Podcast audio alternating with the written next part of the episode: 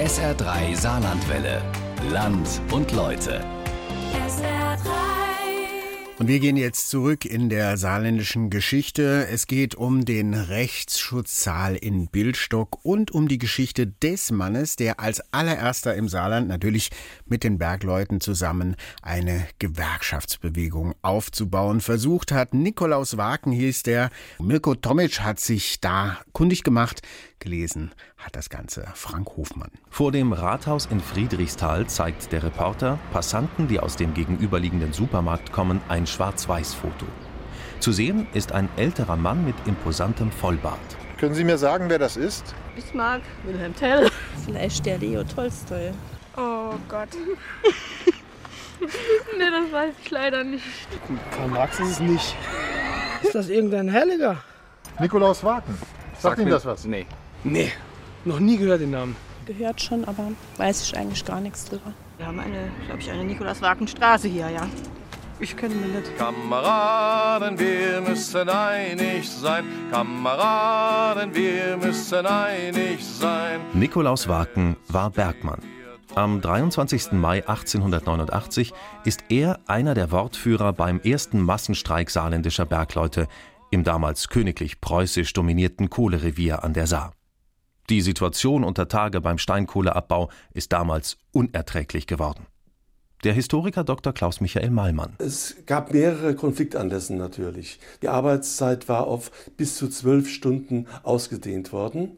Zum Zweiten, es gab Gedingeversteigerungen. Also Gedinge ist der Akkordlohn im Bergbau, wobei Versteigerung heißt im negativen Sinne. Derjenige, der am wenigsten Lohn verlangte, bekam den Zuschlag. Dazu sogenannte Einsperrungstüren an den Stollenausgängen, um zu verhindern, dass die Bergarbeiter vor Arbeitsende Schluss machten. Und die kamen sich nicht vor wie die Tiere im Zoo. Seit den 1980er Jahren existiert ein Theaterstück über diese Zeit und die Not der Bergleute. Historiker Mallmann und Autor Gerhard Bungert haben es geschrieben. Und der Theaterverein Edelweiß aus Hasborn führt von Zeit zu Zeit einige der Szenen aus dem Theaterstück öffentlich auf. So auch die Szene der im Stollen eingesperrten Bergleute. Wir wollen raus! Macht das Tor auf! Sonst rappelt's! Wir wissen, wie man mit Sprengstoff umgeht. Jawohl! Ja, was ist denn hier los? Was soll denn diese Schreierei? Wir wollen raus! Wir wollen raus! Wir wollen raus! Die zwölf Stunden sind noch nicht um. Wenn die Schicht um ist, lasse ich euch raus.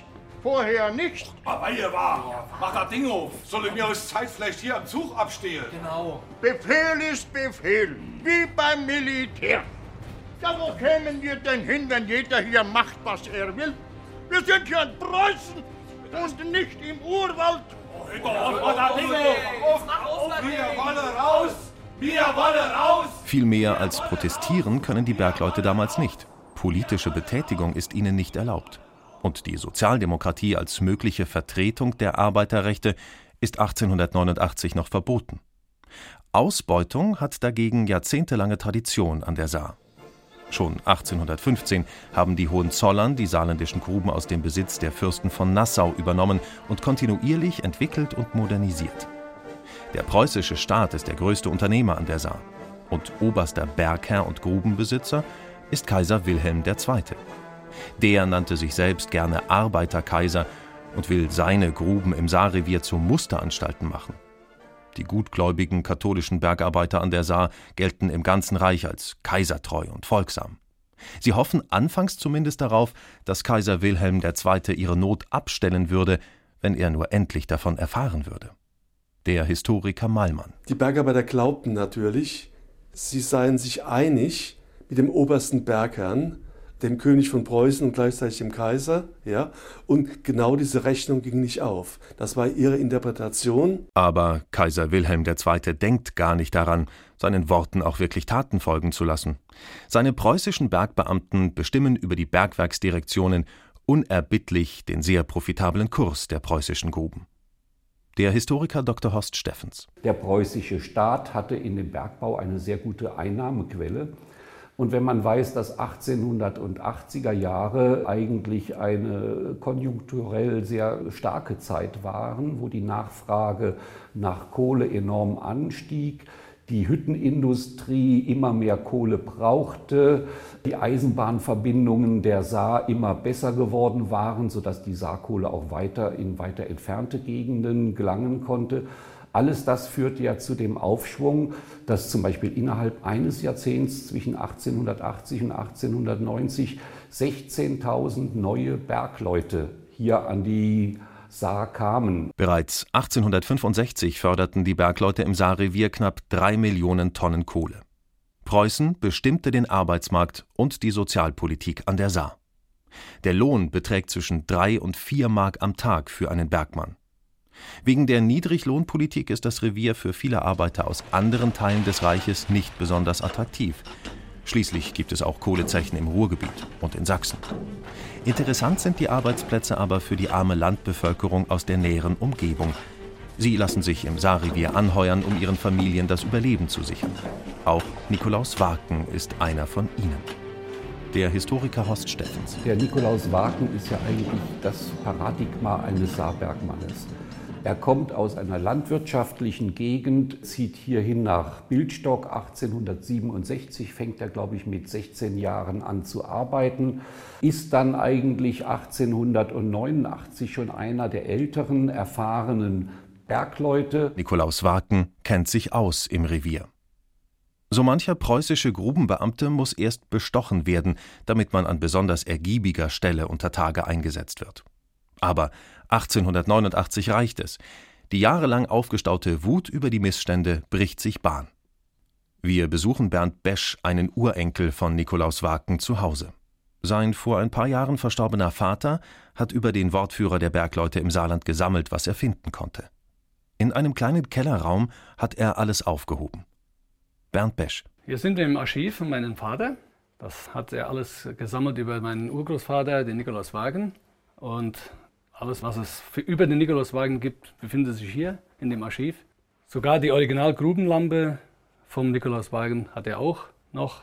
Ich bin mehr als stolz, sehr stolz, dass ich so einen berühmten oder so einen Vorfahren hatte, der für solche Dinge eingetreten ist. Das, was für uns heute selbstverständlich ist, dass wir heute acht Stunden arbeiten, dass wir 30 Tage Urlaub haben. Unsere ganzen Annehmlichkeiten, das hat er sich dafür eingesetzt, dass das alles so mal eingeführt wurde. Weil früher war das Tier mehr wert als der Mensch. Und das ist schon erschreckend. Auch dieser Schrecken bringt Nikolaus Waken 1889 an die Spitze der streikenden Bergleute. Damals arbeiteten an die 24.000 Mann unter Tage in den vielen Gruben des Saarreviers. Die Theatergruppe Edelweiß aus Hasborn spielte eine solche Szene aus dem Theaterstück so nach, wie es damals überall zugegangen sein könnte. Als ob acht Stunden nicht genug wäre, um es kaputt zu machen. Erst zehn, dann elf, jetzt schon zwölf Stunden. Immer Dollar treiben sie mit uns. Sind doch kein Vieh. Ein Wübsche, wenn die uns hier unten doch für immer entsperren. Das Licht. Oh, wir auch kaum noch zu sehen. Vorsicht, mal! Die Konkurrenz der Bergleute untereinander ist zwar durch die korrupten Bergbeamten im eigenen Interesse immer gefördert worden, aber die Rechnung geht auf Dauer nicht auf. Der Historiker Steffens. Die Keimzelle der Solidarität ist ja die Kameradschaft. Das sind Arbeitsgruppen mit Hauern, mit Leerhauern und Schleppern, sechs Personen, sieben Personen, die sowieso immer zusammenarbeiten. Also Bergarbeit ist keine Einzelarbeit wie heute am Fließband, sondern Bergarbeit ist Gruppenarbeit. Schluss jetzt, mir reicht's. Die Tierschutzgesetze, die gibt es. Aber Gesetz zum Schutz vom Bergmann, das gibt's nicht. Digga, hast recht. Für mich ist Schluss für heute. Jo, Eva. Was ist da, Schisser? Der Nigel hat doch recht. Für die paar Groschen, die wir halt Mir ist noch kaputt. Aber der Steier. Der Steier. Ja. Für, für mich ist auf jeden Fall Schluss. Pitt hol die Karte raus, genau. Spiel. Ja, das ist doch die Höhe. Eine Unverschämtheit ist das, hier sitzen und Karten spielen, statt zu arbeiten. Mit mir macht ihr das nicht. Mit mir nicht. An die Arbeit aber ein bisschen plötzlich. Nix da. Eckstein ist Trump. Nikolaus Waken heißt ab da Eckstein. Nach dem Karo-Blatt des Kartenspiels, das er dem Steiger unter die Nase gehalten hat, anstatt weiter Kohle zu brechen. Waken war bis dahin ein unbescholtener Untertan. Er hatte geheiratet, fünf Kinder mit seiner Frau Margarete Finkler bekommen, seinen Militärdienst abgeleistet und ist ohne jede Vorstrafen. Der Historiker Malmann. Der war hoch angesehen in seiner Heimatgemeinde, Hausbesitzer, kleine Ackerwirtschaft, die seine Frau betrieb. Er lebte die Woche über in einer Dachkammer in Bildstock und er arbeitete in Friedrichsthal, auf der Gruppe Friedrichsthal, äh, hoch angesehen, kein Vorstrafenregister, damals 37 Jahre alt. In seiner Heimatgemeinde Hasborn erinnern heute zwei kleine Denkmäler an den Anführer der Bergleute. Und es gibt die Ecksteinstraße, wo auch heute noch sein ehemaliges Wohnhaus steht. Das ist nach jahrelangem Hin und Her kürzlich von der Familie an Fremde verkauft worden und kann nun nicht mehr, wie sich einige gewünscht hatten, als Heimatmuseum in Erinnerung an Nikolaus Waken hergerichtet werden. Es ist ein kleines, typisches Bauernhaus, in dem Waken und seine Frau mit den fünf Kindern gelebt haben. Ein hartes Leben. Wenn man weiß, dass die Lebenshaltungskosten einer Bergarbeiterfamilie, die sie für ein ganzes Jahr brauchten, etwa zu 80 Prozent erworben wurden durch die Arbeit des Familienvaters, also des Bergmannes, dann fehlten diesen Familien immer noch 20 Prozent, die durch Nebenarbeiten der Frau oder der Kinder und so weiter und so fort in das Budget des Haushaltes noch hineinlaufen. Wohl dem, der eine tüchtige Frau und ein Stück Land hat, das diese dann bewirtschaften konnte. Und wenn das immer noch nicht reichte, wurden auch die halbwüchsigen Töchter bereits zur Arbeit geschickt, was mancher Steiger dem Vernehmen nach durchaus schamlos ausnutzen konnte. Hat dein Vater dir auch gesagt, warum du bei mir putzen sollst? Nee, aber ich denke nur um den Dreckwechsel mache, den die Herrschaften gemacht haben. Dein Vater meint, der Lohn würde nicht reichen. Oh, das stimmt. Nun, mein Kind, wenn dein Vater freundlich zu mir ist, dann bin auch ich freundlich zu ihm und du könntest auch etwas dazu beitragen. Und was soll ich da machen? Nun, äh, etwas nett sein könntest du zu mir? Was soll das dann eine Weile? Das können sie mit mir nicht machen. Ja, dann wird dein Vater wohl in der schlechten Arbeit bleiben, dort wo es nicht zu verdienen gibt, schätze ich mal. So sind ja also. Im Vater kein Geld gern wille und dann? Tja, eine Hand wäscht nun mal die andere. Aber was verlange ich denn schon von dir? Etwas Wärme, etwas Freundlichkeit, das ist doch nicht die Welt. Doch wäre nicht noch genug eher am Leib. Den Dreck hier, den soll die Frau Steier selbst wegmachen. Ausbeutung und Unterdrückung bei Zwölf-Stunden-Schichten und niedrigen Löhnen vermehrten die Not bei den gutkatholischen Bergleuten und ihren Familien. So mancher musste sich daheim von seiner Frau deutliche Worte anhören, wenn er mal wieder mit viel zu wenig Geld von der Arbeit heimkommt. Ja, ich, ich weiß, es ist nicht so viel. Willst nicht mal nur zählen. Gret, was ist dann mit dir? Lumpesinner, all ihr Bärschleut. Und du vor allem. Hätte ich nur auf meine Mutter gehört. Aber Gret, Heirat a Bauer, hat sie immer gesagt. Heirat a Bauer. Hast du wenigstens immer was zu essen. Kannst du mir mal sagen, wie ich mit dem Geld rumkommen soll?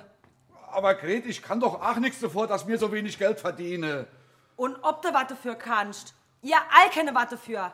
Schlappschwänzener. Alles lassen euch gefallen. Grad alles. Als Anfang 1889 im Ruhrgebiet Bergleute zu Zehntausenden die Arbeit niederlegen und für bessere Arbeitsbedingungen streiken, erfahren das die saarländischen Grubenarbeiter Tage später aus den Zeitungen. Sie beschließen spontan auch zu streiken. 11.000 weigern sich am 23. Mai einzufahren und halten bis zum 3. Juni durch. Der Historiker Steffens. Als Folge des Streiks werden, der ja eigentlich ein illegaler Streik gewesen ist, werden eigentlich nur zwei Leute entlassen, zunächst mal teilweise, nämlich Waken und Bachmann. Und alle anderen, die mitstreikten, hatten keinerlei Sanktionen zu fürchten. Tatsächlich ist der Bergfiskus, also der preußische Staat als Eigentümer der Gruben, von dem Streik vollkommen überrascht. Eilig werden Flugblätter gedruckt und den Bergleuten in unverbindlichen Worten Versprechungen gemacht. Man reagiert zurückhaltend und tut verständnisvoll. Damit glauben die Bergwerksdirektionen und ihre Bergbeamten, die saarländischen Bergleute eingefangen und befriedet zu haben. Eine komplette Fehleinschätzung. Aus dem Chaos der unkoordinierten Streiks der 11.000 am 23. Mai lernen die Bergleute, dass man eine ordentliche Organisation braucht.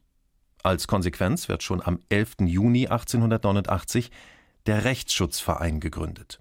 Als erster Vorsitzender wird der katholische Bergmann Nikolaus Warken gewählt. Die Gründung unterstützen die Kapläne der katholischen Kirche massiv. Sie stehen nicht nur Pate beim Abfassen der Vereinssatzung, sondern lassen diese auch in der bischöflichen Paulinus-Druckerei in Trier drucken. Der Historiker Steffens. Für mich drückt sie eher eine soziale Bewegung aus, die also von unten heraus wächst und das im Gegensatz macht zu den traditionellen Gewerkschaften oder auch zu Parteien, Sozialdemokratie zum Beispiel, die sich quasi von oben herab gründen, eine Programmatik geben und dann die Leute unter der Programmatik versammeln. Hier wächst etwas von unten heraus. Es gibt eine Aktion oder viele Aktionen, einen großen Streik. Die Forderungen werden von Mal zu Mal klarer in, in diesem Streik. Der Historiker Mallmann. Die finden Anschluss im Prinzip an eine Bewegung, die im Reichsmaßstab bereits längst läuft nämlich Gewerkschaftsbewegung und die Orientierung der Arbeiter hin zur Sozialdemokratie. Allerdings bleibt dieser Prozess im Saargebiet in vielem stecken und es ist die Stärke von Wagner, dass er sich nicht vereinnahmen lässt, gleichzeitig aber auch die Tragik von keiner Partei. Tatsächlich sucht Wagner einen eigenen Weg, ohne Partei und auch ohne katholische Kirche. Die Reaktion lässt nicht lange auf sich warten. Die Kirche entzieht den Bergarbeitern ihre Unterstützung, als sie merkt, dass diese zunehmend selbstbewusst Forderungen stellen. Als die ersten Forderungen äh, der Bergleute nach einem erneuten Streik auftauchen im Herbst 1889, da kommt es zum Bruch zwischen den Kaplänen und den Akteuren in der Bergarbeiterbewegung. Der von Waken geführte Rechtsschutzverein zählt 1890 über 20.000 Bergleute als Mitglieder. Versammlungen zur basisdemokratischen Bestimmung der Richtung finden ständig statt. An manchen Tagen sogar zwei hintereinander. Bergwerksdirektion und die staatliche Verwaltung behindern die Bewegung so oft es ihnen nur möglich erscheint. Unterstützt von einer überwiegend angepassten Presse. Die Bergleute um Nikolaus Waken haben zunehmend Schwierigkeiten, geeignete Versammlungsräume zu finden. Mancher Wirt will keine Scherereien mit Polizei, Landratsamt oder seiner Brauerei. Daher kommt man im neu gegründeten Rechtsschutzverein schon 1890 auf die Idee, sich einen eigenen Versammlungsraum selbst zu bauen. Ein Grundstück ist schnell gefunden, eine Wiese in Bildstock. Im September 1890 liegt der genehmigte Bauplan für das eigene Rechtsschutzvereinshaus vor, heute bekannt unter dem etwas irreführenden Namen Rechtsschutzsaal. Der saarländische DGB-Vorsitzende Eugen Roth zu diesem Bau. Das ist wesentlich mehr als ein paar Backsteine. Das ist die Verkörperung von Solidarität. Stein auf Stein wurde das gebaut unter Leuten, die unter ärmlichen Bedingungen äh, hammerhart arbeiten mussten. Bei 20.000 Mitgliedern im Rechtsschutzverein einen Beitrag von einer Mark zu erheben plus zwei Backsteine. Das war etwas, was die Bergleute mit Begeisterung eigentlich getan haben. Auf die Mitglieder und auf die Bergleute äh, wirkte es als Zeichen nach außen. Seht her, wir schaffen was, wir bauen was auf. Das belegt, man muss sich einmischen, man muss sich organisieren, man muss gemeinsam und solidarisch die Rechte vertreten. Dafür steht auch dieses Haus, das gebaut wurde, damit Leute sich damals überhaupt versammeln durften weil sie ansonsten ja von den kaiserlichen Schergen verfolgt und verhaftet wurden. Und wir haben unsere Bewegung, wir geben unserer Bewegung eine Heimat. Der 100. Geburtstag von Nikolaus Waken wurde 1951 in Bildstock groß gefeiert. Hier der Originalton des damaligen Reporters anlässlich des Ereignisses in Bildstock. Im Rahmen dieser Woche wurde zu Ehren von Nikolaus Wachken, dem Begründer der Bewegung für Schutz und Recht des Saarbergmanns, eine Gedenkplatte an der historischen Stätte am Rechtsschutzplatz enthüllt. Tausende zogen zum Rechtsschutzhaus und ehrten mit ihrer Anwesenheit die fortschrittliche Tat Nikolaus Wachkens. Diese Zeiten sind längst vorbei. Nikolaus Waken und der Rechtsschutzverein sind über die Jahrzehnte ziemlich in Vergessenheit geraten. Heute fällt die Erinnerung an ihn deutlich bescheidener aus.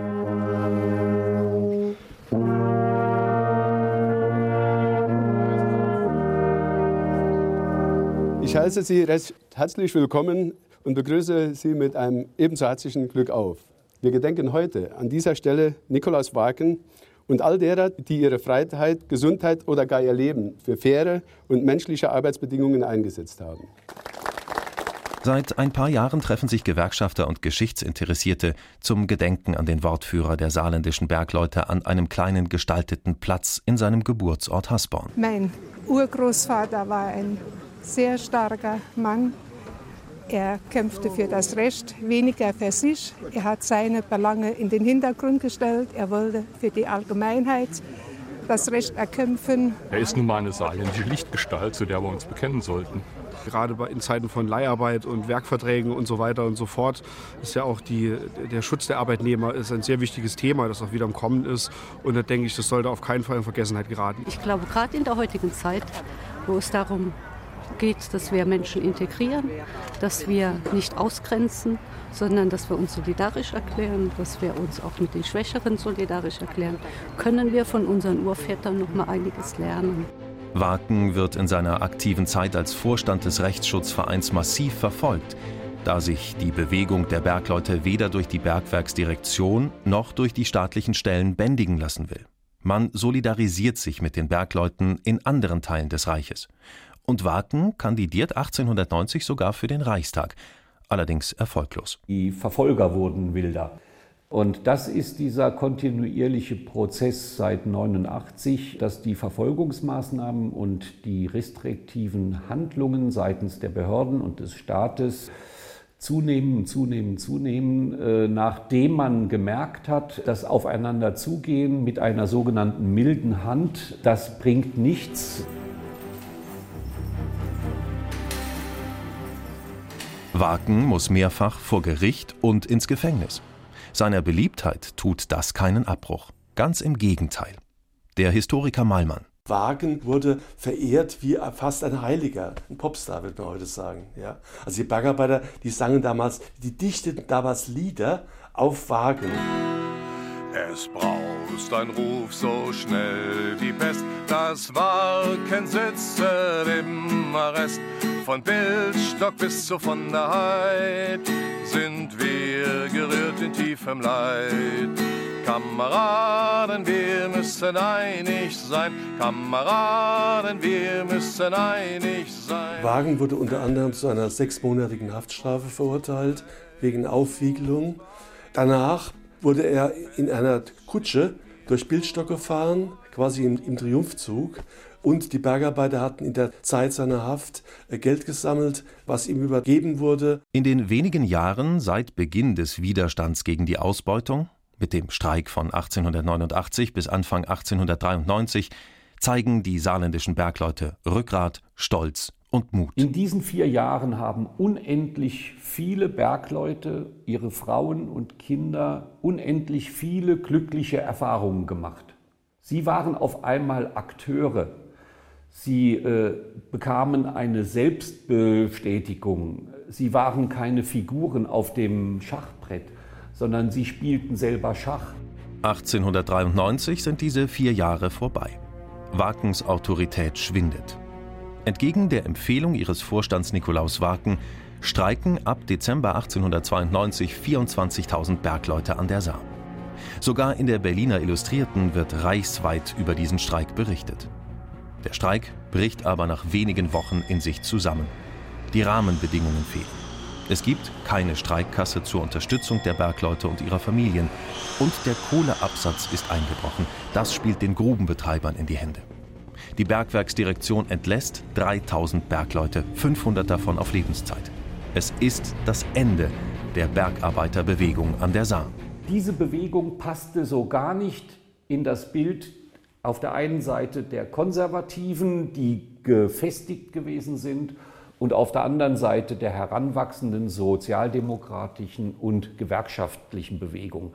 Diese Bewegung der Saarbergarbeiter saß zwischen allen Stühlen. Was bleibt, ist die Erinnerung an den Widerstand der Bergleute und an die Person Nikolaus Warken.